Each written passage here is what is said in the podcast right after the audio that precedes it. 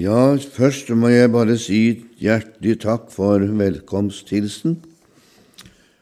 Takk for sist, og det var gildt å se dere alle sammen til møte i kveld her på Elim. Hyggelig å se deg, Harry. Velkommen.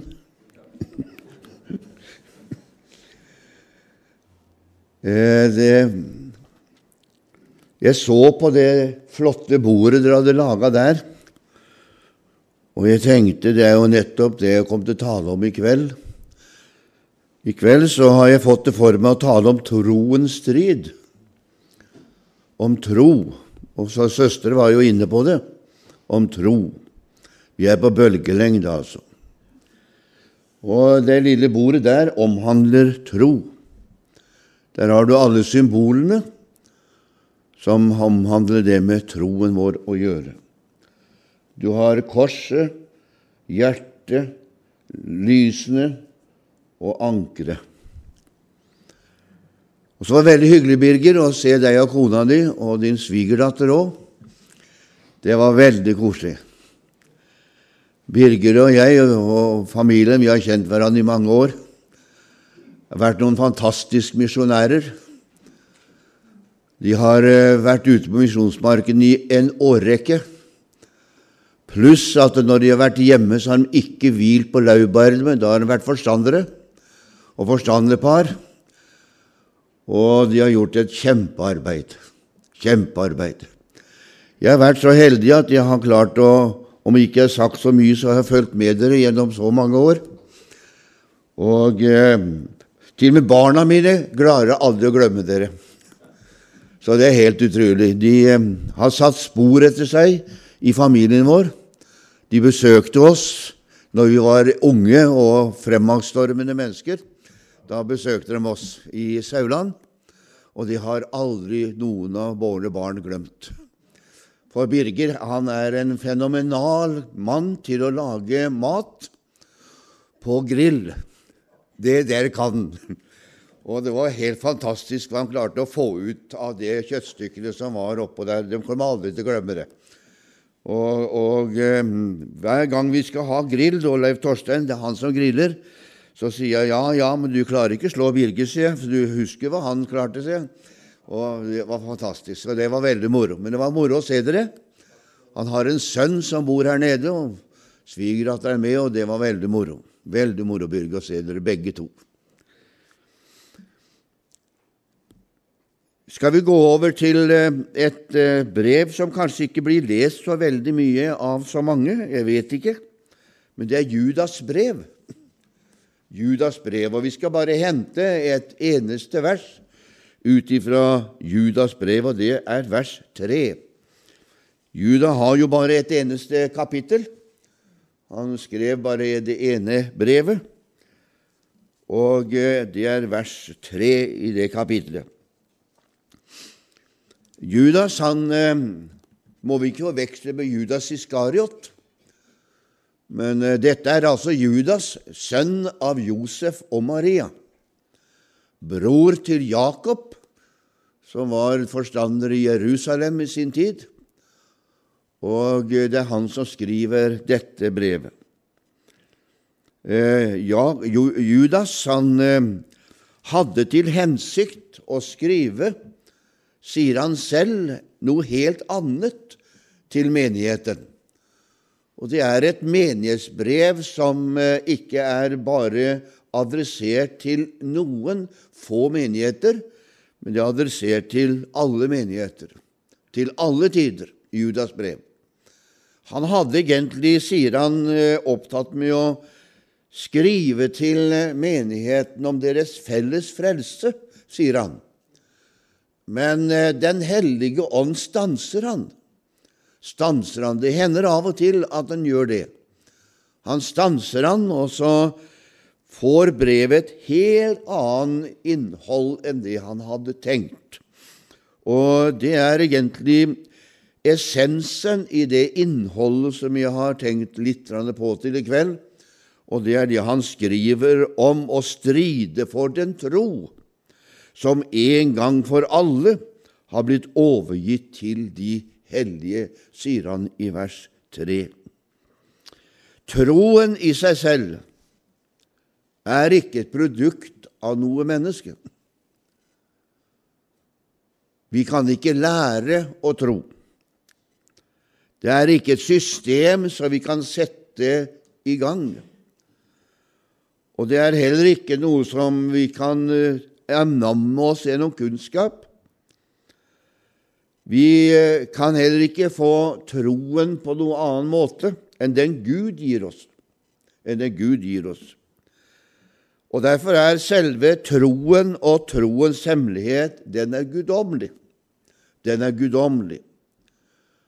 Vi tror, og jeg tror at troen i oss selv den blir skapt i oss ved hjelp av Den hellige ånd og ved Ordet. Så blir det skapt i oss. Troen i seg selv. Og troen er gitt oss ifra Herren. Og derfor så gir troen oss Den gir oss håp. Den gir oss framtid for det som ligger foran oss. Det gir troen. Paulus han sier det i sitt brev.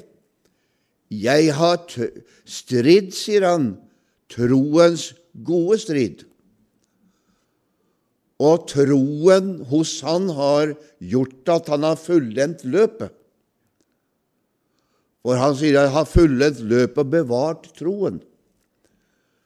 Altså, så ser det ut for at det er én, eller kanskje fler, under vandringen vår som ønsker å frata oss den troen som Gud har lagt ned i den troende. Og hva er det vi tror på? Jo, først og fremst så tror vi på en levende Gud. Det er det vi tror på. Hvis ikke vi klarer å tro på en levende Gud, som har all makt i himmelen og på jorden, så kan vi heller ikke tro på Jesus Kristus og det han har gjort for oss på Golgatas kors. For eh, Paulus han sier det i Romerbrevet, der han remser opp både hva loven hadde gjort i stand, og hva kjød i mennesket får til. Og så sier han at både loven og kjødet makter ikke noen ting. Det bare minner oss om våre udugeligheter, svakheter, og at vi ikke makter å få til det vi egentlig ønsker. Men da står det en liten linje etter dette. Der står det 'Men det gjorde Gud'. Og hva var det Gud gjorde da? Jo, han sendte sin sønn i syndig kjøs lignelse og for syndens skyld og fordømte synden i kjødet. Det er grunnlaget for vår tro. Det er grunnlaget for vår tro. Og Derfor så begynner Jesus også i Johannes evangelium, som vår søster var inne på, at så har Gud elsket verden at han gav. Det er også essensen av vår tro. Vi tror på det Gud gav oss gjennom Jesus Kristus. Vi tror på det. Og hva var det han gav oss gjennom Jesus Kristus?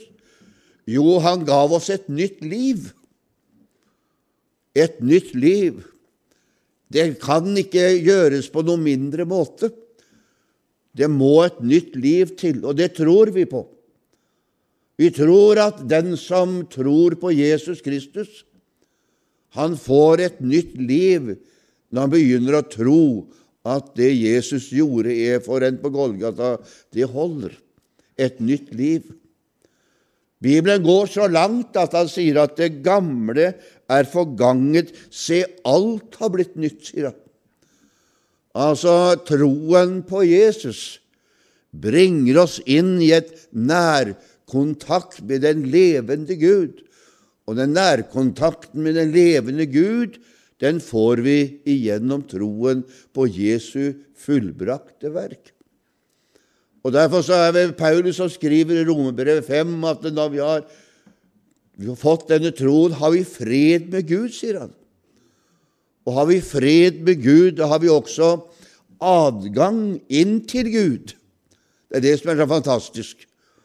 Og når det bringer oss adgang inn til Gud, så bringer det også oss hjelp ifra Gud, slik at Gud blir da vår hjelper igjennom vår tro på Han, ikke bare på søndagen og på mandagen og når vi er samla i Guds rike, men den bringer oss inn i troen på en levende Gud, også inn i hverdagen, som gjør at vi får en levende tro på en levende Gud i hverdagens mange sysler som vi holder på med. Og så drar vi Gud inn i vår hverdag, som gjør at vi tror, og vi ber, og vi regner med den velsignelse og hjelp som bare Gud alene kan gi oss. Den guddommelige tro er en gave ifra Gud. Denne gaven er selve døren inn til den himmelske verden, som nå blir slått opp for oss. Det er troens dør. Og troens dør, den kan ikke måles, som vår søster sa. Den kan du ikke måle. For det er ikke mulig å måle troens dør. For Jesus han sier, 'Har du tro som et sennepskorn', sier han. Og sennepskornet, det er ikke stort. Det er bitte lite, har jeg forstått. Og hvis du har så lite tro, så er det nok til å flytte fjell, sier han. Altså så skal det ikke stor tro ifra oss, vår side, for å bli frelst eller få oppleve denne inngrepen ifra Gud. Fordi at troen er basert på det fullbrakte verk som Jesus gjorde for oss på Golgatas kors. Troen er noe fantastisk. Det er, eh, det er, noe fenomenalt i vårt liv å få lov til å tro. Det er det vi får lov til. Vi får lov til å tro. Og hva er det vi får lov til å tro på? Vi får tro på at vi kan få lov til å oppleve syndenes forlatelse og få et evig liv.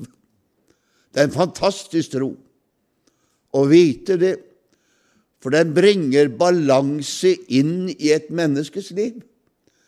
Den bringer ikke bare balanse inn i livet vårt akkurat der og da, men den bringer balanse inn i livet vårt igjennom våre livs daglige sysler og inn i evigheten.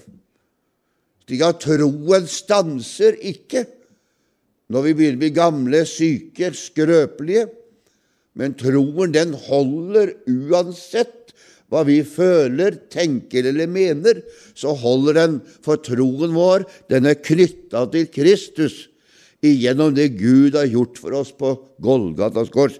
Derfor holder troen. Levi, ikke Levi, men Fragell. Han, eh, han eh, ble en gammel mann og hadde skrevet mange flotte sanger. Han har skrevet bøker og mange flotte dikt har han skrevet. Og eh, Morgan Kolmo fortalte meg han besøkte han på det aller siste, og eh, satt sammen med han eh, like før han døde. Og så sier han til han, 'Du bror', sa han, 'hvordan står det til med det nå?' Du har jo sagt så mye gjennom så mange år. Du har skrevet så mye gjennom så mange år. Men hvordan står det til med troen din nå? spør Morgan sin bror. Da svarer Fragell. Nå er den krympa inn, sa han, til bare noen få ord. Han døde for meg. Det er tro. Det var krympa inn til disse få ordene han døde for meg. Og det er nok, for det er det troen egentlig bygger på. Troen bygger ikke først og fremst på hva jeg klarer å holde fast på. For det kan komme dager da det jeg prøver å holde fast på, også kan rakne litt. Det er alt dette som eh, vi er i sinn og, og i lage, det. Men eh, troen rakner ikke for det. Troen, den holder. For jeg bygger ikke troen på hva jeg føler og hva jeg kjenner, men jeg bygger troen på det levende verk som Jesus har gjort for meg på Golgatas kors. Derfor kommer den til å holde. Paulus han sier det på denne måten kan du ransake deg om du er i troen. Det hender av og til at vi trenger å ransake oss selv. Hvordan står det til med oss når det gjelder vår tro? Og troen vår den er vel alltid sterk når vi har medgang. Og vi har eh, vind i seilene, da er troen veldig sterk. Da har vi tro til litt av hvert. Og når alt går med, og vi er friske, og vi har uh, alt kjenner at det, det, sprudler og alt, da har vi tro til litt av hvert. Men så hender det av og til da, at troen blir satt på prøve. Altså at det vi tror, og det vi mener, og det vi sier, blir satt på prøve. For det kan hende at det kommer sykdom inn i bildet, kommer andre ting inn i bildet, som gjør at troen blir settes på prøve. Og da spørs det hvordan er det til med troen da? Hvordan står det til med troen da? Har den forandret seg underveis, eller er det den samme? Hva bygger du troen din på? Det er det Paulus spør om. Han bør ransake oss om vi er i troen. Han spør ikke om du har tro, men om du er i troen. Om du er i troen. Den troen som Gud ønsker vi skal ha på innsiden. Den troen hviler på Gud alene. Og Derfor så vil den troen holde også i motgang og i medgang. Den vil også holde i liv, og den vil også holde i døden. Den troen. For den er bygget på Jesu fullbrakte verk. Det er det som er så godt. Opp igjennom Bibelen finner vi en hel del mennesker som holdt fast på troen, selv i prøvelsens stund. Jeg husker for noen år siden så var det disku, veldig diskusjon om det å være syk og være en troende var veldig diskusjon. Og Jeg husker jeg satt og pratet med en ung mann en gang som eh, mente veldig klart og tydelig at eh, hvis man var syk, da var man ikke en troende. Og Så ser jeg på han lenge, og så sier jeg, 'Du unge mann, sier jeg, jeg håper aldri du sier dette offentlig.' For det ville bli skadelig hvis du sier det offentlig. For troen har ikke noe med mitt legeme å gjøre. Det er bare hylsteret som bærer selve troen i meg, den. Troen den er knytta til min ånd, den. Og min ånd er knytta til Gud. Så om dette legemet brytes ned av en eller annen sykdom, eller dette legemet har en skavank som kanskje ikke er bra, så har ikke noe med min tro å gjøre. For min tro sitter ikke i legemet, men den sitter i min ånd. Så du må ikke snakke om det i det hele tatt, Setel. Og hvis det er sånn som du sier, og riktig sier, så er det jo ikke noen som kommer nesten til himmelen. For at en eller annen sykdom dør vi jo av. Det er enten de som har kanskje kommet i en bilulykke seg, eller blitt skutt, så da er det samme som at enten må vi havne i en bilulykke, da, se, så må vi bli skutt se, hvis vi skal komme til himmelen, se, for da, da, da vi ikke, er vi ikke syke. Men, men som regel se, så dør du og jeg av en sykdom. Så hvis det ligger på det planet, så kommer i hvert fall ikke jeg til himmelen, se, for jeg er sjuk, se. Og ikke kommer du til himmelen, for du kommer til å få en sykdom, du òg sikkert, se. Så det vil si at himmelen det blir nesten folketom, den, se. Så det kan ikke, du må ikke snakke sånn, for troen bygges ikke på de ytre omstendigheter rundt omkring meg og i mitt legeme, men troen er bygget på Kristus Jesus. Da viser det seg det at den mannen som der, han ble vel syk seinere, så han snudde litt opp og ned på denne troen sin. Det er det han gjorde. Altså tro og Paulus han sier at vi skal stride for den troen. Det er en del mennesker som vil ta ifra oss den troen. I vår tid så er det mange som sier 'Kan du virkelig tro på det?' Det er jo så usannsynlig. Men ved tro, det er ikke noe vi bare ser. For når vi leser Bibelen, så trodde de uten å se. Og Hvis vi går inn i Hebrebrev kapittel 11, dette fantastiske kapittelet, så ser du at det var en hel del mennesker der som trodde uten å se.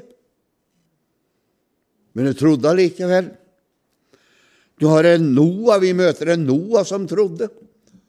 Han trodde at det kom til å komme en vannflom over jorden. Og Derfor bygde han en ark til frelse for seg selv og sin familie og de som ville være med og for dyrene. Han trodde det Gud sa. Og det for hans en del, hvis vi brukte den menneskelige tankegangen, så ville Noah egentlig si som sa det er nyttesløst, det er umulig. Jeg kan godt bygge en ark for meg selv og min familie, men å bygge en ark, som du sier, Herre, og samle alle de dyrene inni denne arken som du sier jeg skal samle inni denne arken. Hvordan skal vi få det til når vi vet at de er bitre fiender? En lam kan ikke være sammen med en løve. En ku kan ikke være sammen med en bjørn. De er jo bitre fiender. Det er umulig, Gud. Men for troen var det mulig. Han gjorde som Gud sa. Og så kommer den dagen da troen skal bevises at det han trodde på, var riktig. For plutselig en dag så kommer løven fra skogen. Så kommer elefanten fra skogen. Så kommer alle de forskjellige dyrene fra skogen som ikke kunne leve under vann. De kommer ut ifra skogen. Ut ifra intet og går opp landgangen inn i arken og plasserer seg inn i arken der hvor, der hvor Noah har plasserer dem etter tur og orden, så plasserer de der, og de sitter side om side. Det som er umulig, blir plutselig mulig. Og Noah trodde på Gud på denne måten. Det var fantastisk. Det er fantastisk. Og når vi ser på Noah så ser vi, går vi til Abraham. Han trodde også på Gud. Du må gå ut fra det landet du er, Abraham, til det landet jeg skal vise deg, som du skal få til odel og eie. Han trodde Gud, står det, og det ble regnet han til rettferdighet. Og hvordan trodde han Gud? Han trodde på det Gud hadde lovet en gang i tiden, en gang etter syndefallet, at det skal komme en som skulle ordne opp med det store problemet mitt. Det var syndeproblemet. Han trodde på det. Og Jesus han sier om Abraham han så min dag og frydet seg over det. Hva var han så? Han så fram til Golgatas kors. Moses gjorde det samme. Elias gjorde det samme. De så fram til Jesus skulle komme og dø for dem på Golgatas kors, og de frydet seg over det og trodde på dette, og døde alle sammen i troen på at dette skulle komme til å skje. Og det ble regnet dem til frelse. Når Jesus er sammen med sine tre disipler på Forklarelsens berg, det er underlig å stå Nå er jeg ikke sikker det var på det fjellet, men det er i hvert fall et fjell. Det er underlig å stå, i hvert fall om det er Forklarelsesberg, og tenke over egentlig hva som skjedde der. Der kommer altså Moses i livende leve. Der kommer Elias i livende leve. Så, så, så sitter de og, eller står de bare samtaler med Jesus. Og hva er det samtalen går ut på? Heldigvis så har vi det skriftlig. Samtalen går ut på det de hadde trodd på, det de hadde forkynt. At Jesus skulle gå til Jerusalem og dø for deres synder. På den måten så representerte Moses loven. Nå kom han som skulle oppfylle loven, som Moses hadde trodd på. Etter meg, sier Moses, skal det komme en.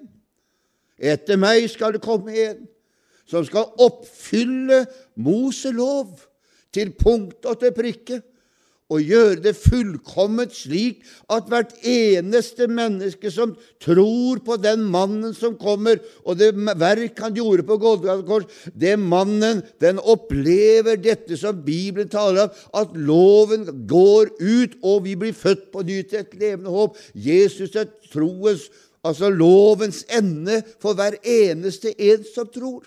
Det er fantastisk. Det er fantastisk. Det trodde Moses på. Og dette samtalte dem om sammen med Jesus på fjellet. Profeten Elias gjør akkurat det samme, kalt for evangelisten blant profetene. Men denne profeten Elias, han trodde på det. Hvem trodde det budskap vi hørte? Det er nesten man står ved Golgata kors og ser inn i frelsesopplevelsen. Og så skriver han det.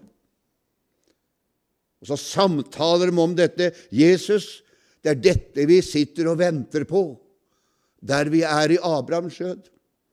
Det er dette vi sitter og venter på, alle vi som er i Abrahams skjød der nede i dødsriket. Vi sitter og venter akkurat på dette, og nå nærmer det seg den tiden at du skal gjennomføre det vi har trodd på, og fullbyrde det vi har sagt.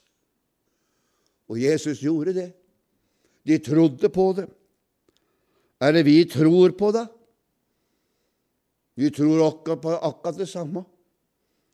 Vi tror på det Jesus gjorde på Golgatas kors for 2000 år siden, er en realitet av virkelighet også i dag. Og vi kan få lov til å proklamere. Det er så herlig, syns jeg, at vi slipper å proklamere oss sjøl. Men vi kan få lov til å proklamere til mennesker også i dag som er tynget av synden, mennesker som er uten håp og uten Gud, så kan vi proklamere at det fins en farbar vei inn til liv sammen med den levende Gud, og den går igjennom troen på Jesus Kristus. Det er fantastisk at vi kan proklamere det. Og så kan vi få lov til å oppleve og si til de mennesker at den som tror på det budskapet, tar imot dette, den har evig liv. Det er fenomenalt. Ja, det, er, det går over vettet. Det er kolofenomenalt, som, som de sa. Det er altså fantastisk å vite at vi kan proklamere en sånn en frelsesdimensjon som skaper evig liv i et menneske som er dømt til døden. For det er det egentlig vi er, mer eller mindre. Jeg pleier å si det sånn noen ganger jeg, at vi trenger ikke gjøre noen ting for å dø. Vi kan bare leve. Så dør vi til slutt. Trenger ikke gjøre noen ting. Trenger ikke løfte en finger engang. Du kan få lov til å være det best ærligste mennesket, det flotteste mennesket som er egentlig født inn i verden. Du kan leve et prikkfritt liv på alle mulige måter og gjøre det beste ut av det livet som du har gjort det. Men uansett hvor mye godt du gjør, så dør du. Du dør ikke bare fysisk, du dør også evig. Uten å gjøre noen ting. For du har døden i deg som en fødselsgave ifra din far og fra dine fedre. Derfor kommer Jesus og proklamerer det motsatte. At den som tror på meg, om han enn dør, han skal leve. Det er fantastisk. Det er fenomenalt trosbudskap. Og den som tror på meg, Om han enn dør, han kommer til å leve. Men den som ikke tror på meg, han kommer til å dø. For den som synder, han kommer til å dø. Det er Bibelens ord. Vi har en Josef som vi finner i Bibelen, som hadde et trosgrunnlag sitt indre. Han trodde Gud ikke bare i sitt fars hus, når han var sammen med sin far og disse vennene rundt omkring seg. Han trodde ikke bare på Gud da, men han trodde på Gud også i et fremmed land. Når han ble solgt som slave, så trodde han også på Gud. Når han ble kasta i fengsel, trodde han også på Gud. For troen var ikke knytta til faren hans. Troen var ikke knytta til brødrene hans. Troen var ikke knytta til hjemlandet hans engang. Troen var knytta til en levende Gud. Og Derfor sier han til brødrene sine, når de kommer til han i Egypten etter en hel del år, og han ser disse, og det blir forenelse blant disse, og brødrene ble redde, og det er ikke noe rart i. Jeg hadde blitt redd sjøl. For brødrene var redde, for nå visste de at nå var Josef i den situasjonen at han kunne ta igjen. Han hadde makt til det. Og ikke en eneste menneske i Egypt ville ha reagert over at Josef kanskje hadde slått brødrene sine i hjel som en hevneaksjon for at de solgte han til Egypten. Ingen hadde kommet til å reagere på det. Men hør hva Josef sier. Det var ikke dere som solgte meg hit. Det var ikke dere som førte meg hit, men det var Gud. Han ser det fra et annet perspektiv, fra troens perspektiv. Det var Gud som gjorde det. Og så ser han enda mer. Han ser også hvorfor Gud gjorde det. For å holde dere i live, sier han. Så en rest av dere kan bli frelst. En rest. Ikke bare disse i livet, men skulle holde også hedningene i livet. Altså Gud Gud har omsorg for hedningene. Det ligger jo selve evangeliet. Hedninger først, og så Israel.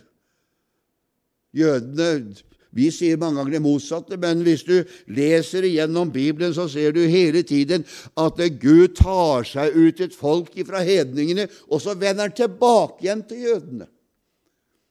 Og Det er bare fordi at jødene sa nei.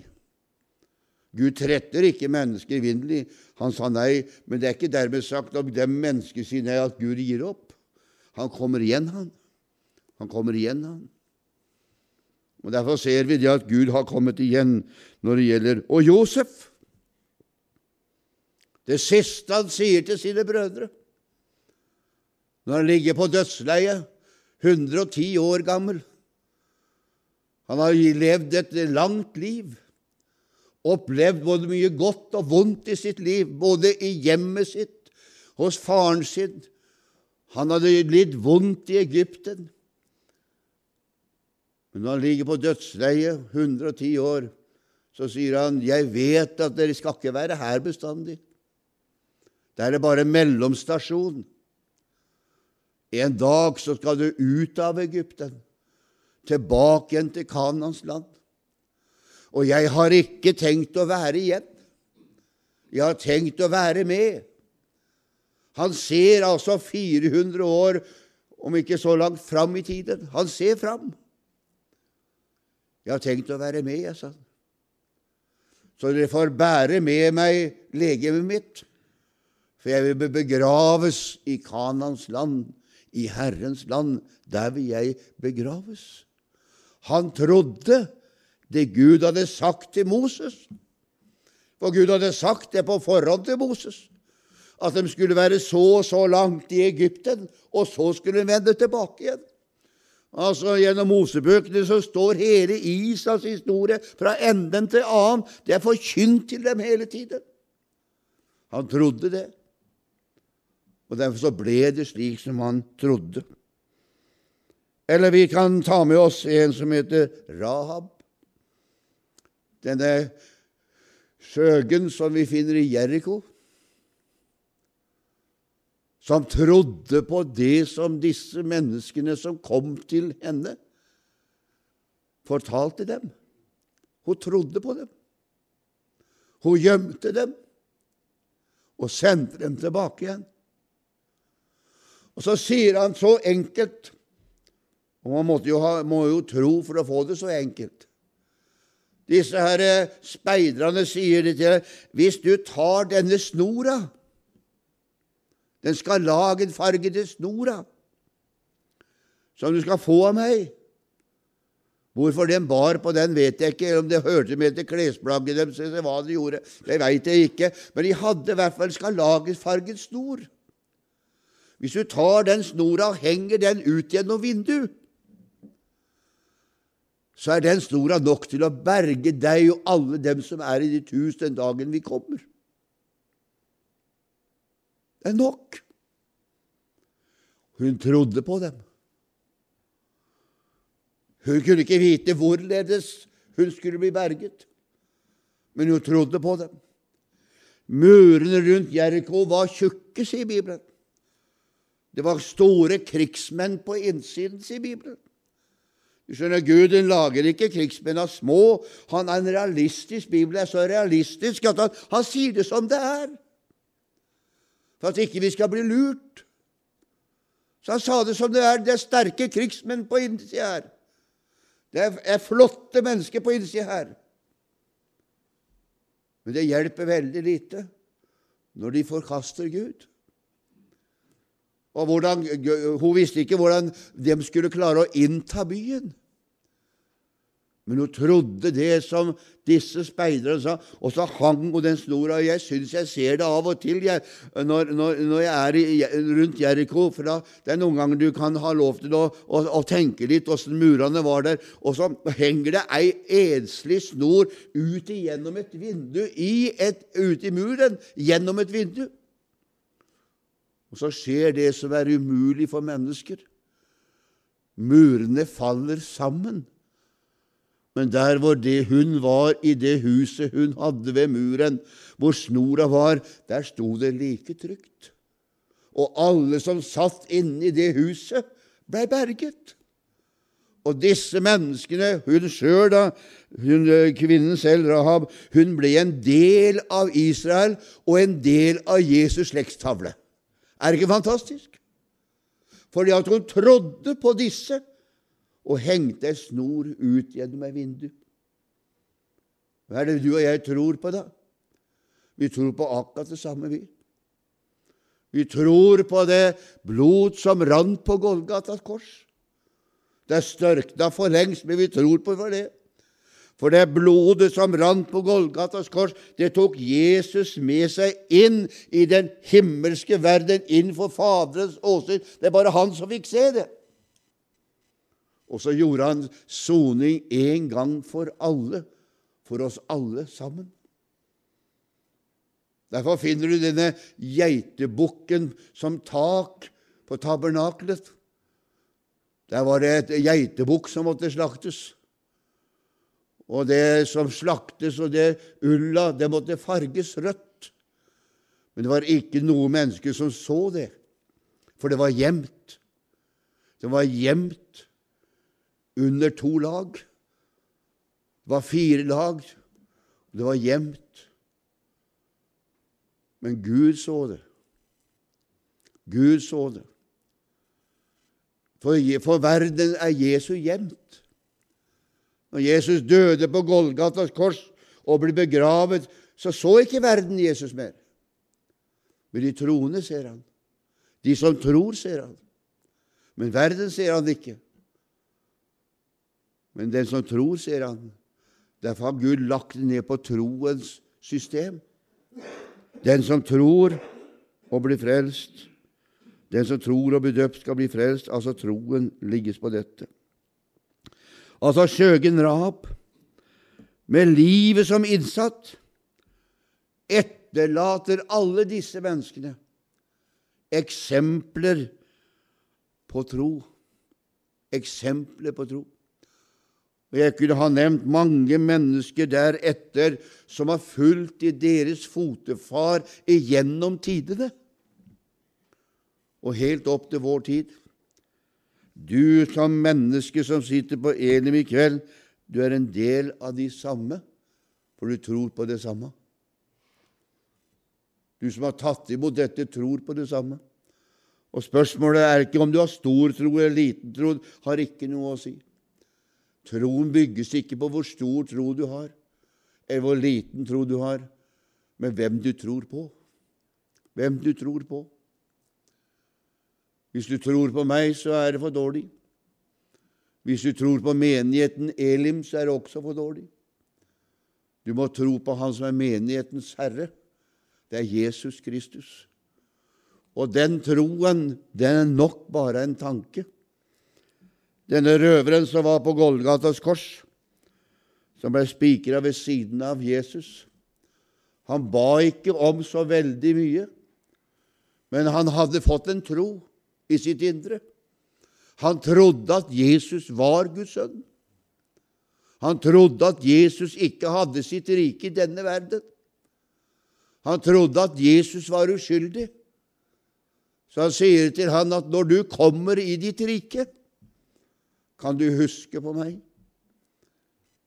Kan du sende meg en tanke? Bare det var nok til å frelse denne mannen. Han ble frelst i det vi kalte for den siste time. I dag skal du være med meg i paradis. Tanken er nok i troen på Jesus. Er det som er så fantastisk. Derfor har jeg sagt det sånn noen ganger. Det er mange vi kom til å møte hjemme i himmelen som ikke vi trodde var der. Men de er der allikevel. Fordi at tanken er knyttet til Jesus Kristus i et øyeblikk. Jeg har sagt det før, men det kommer for meg. Jeg hadde en veldig god, har en veldig god venn. Han, han lever enda. Han bor i Langesund, og han lever enda. Men hans bror han eh, var en sånn trassig type. Han ville ikke bli frelst. Hadde ikke lyst til å bli frelst. Han eh, gikk ut ifra bedehuset de hørte til menigheten i Betania i Brevik. Han gikk ut ifra menigheten, hadde ikke lyst til det som mor og far holdt på med, og som de andre søsknene holdt på med. Han ville klare seg selv, han. Og Derfor så reiste han bort ifra det, gifte seg og startet bo. Og hadde seg arbeid og var en bra mann på alle mulige måter. Og levde sitt eget liv, men borte ifra Gud. En dag på arbeidsplassen så detter han ned seks meter rett ned i betonggulvet og eh, ødelegger fullstendig her, slik han ble lagt i respirator og, og i, lå i koma. Og De mente han kom aldri til å våkne opp igjen. De mente at han var så ødelagt at det, det var ikke noe håp. Men han lå i hvert fall i det og så Mora hans hun gikk i vår menighet, og søstera gikk i vår menighet. Og så kommer det en bønnelapp inn til meg. Kan dere be for min sønn? Han ligger sånn og sånn på sykehuset. Ut fra menneskelige synspunkter fins det ikke håp. Og vi begynner å be. Det var en onsdagskveld. Og vi begynner å be for denne mannen, og vi tar han med på søndagen også. Neste uke, uka deretter igjen om det var onsdag eller søndag, skal jeg ha usagt, men en av de dagene så ringer mora, og så sier hun nå kan dere sende takkebønn i stedet. Han har kommet til seg selv og har ingen skader. Det er bare Gud som har grepet inn. Og ikke nok med det, det største av alt, sier mora, og så gråt hun. Han er blitt frelst. Ja, og Det første han sa når han våkna ifra dette her, her Han plutselig våkna. Og mens han våkna, så satt kona på den ene siden og mora på den andre siden. Så ser han på mora si, og så sier han, 'Mamma, jeg har blitt frelst', jeg, sa han. Og så sier mor, eller kona, 'Men du, sa han, når blir du frelst, da', sa hun. 'Jeg ble frelst på veien ned', jeg, sa han. Det skulle så lite til. Det går ikke sakte fra seks meter og ned til asfalten. Det går ganske fort. Det er ikke så mye du får tenke. Men i de øyeblikkene han var på vei ned, så hadde han i sitt hjerte ropt til Gud. Hvordan han hadde forma det, vet jeg ikke. Men i hvert fall så tok han imot frelsen i det øyeblikket. Og først han sa han han våkna, 'Jeg har blitt frelst', det var massa. Og han ble herlig frelst. Altså, Gud bygger sin tro hos oss på seg selv.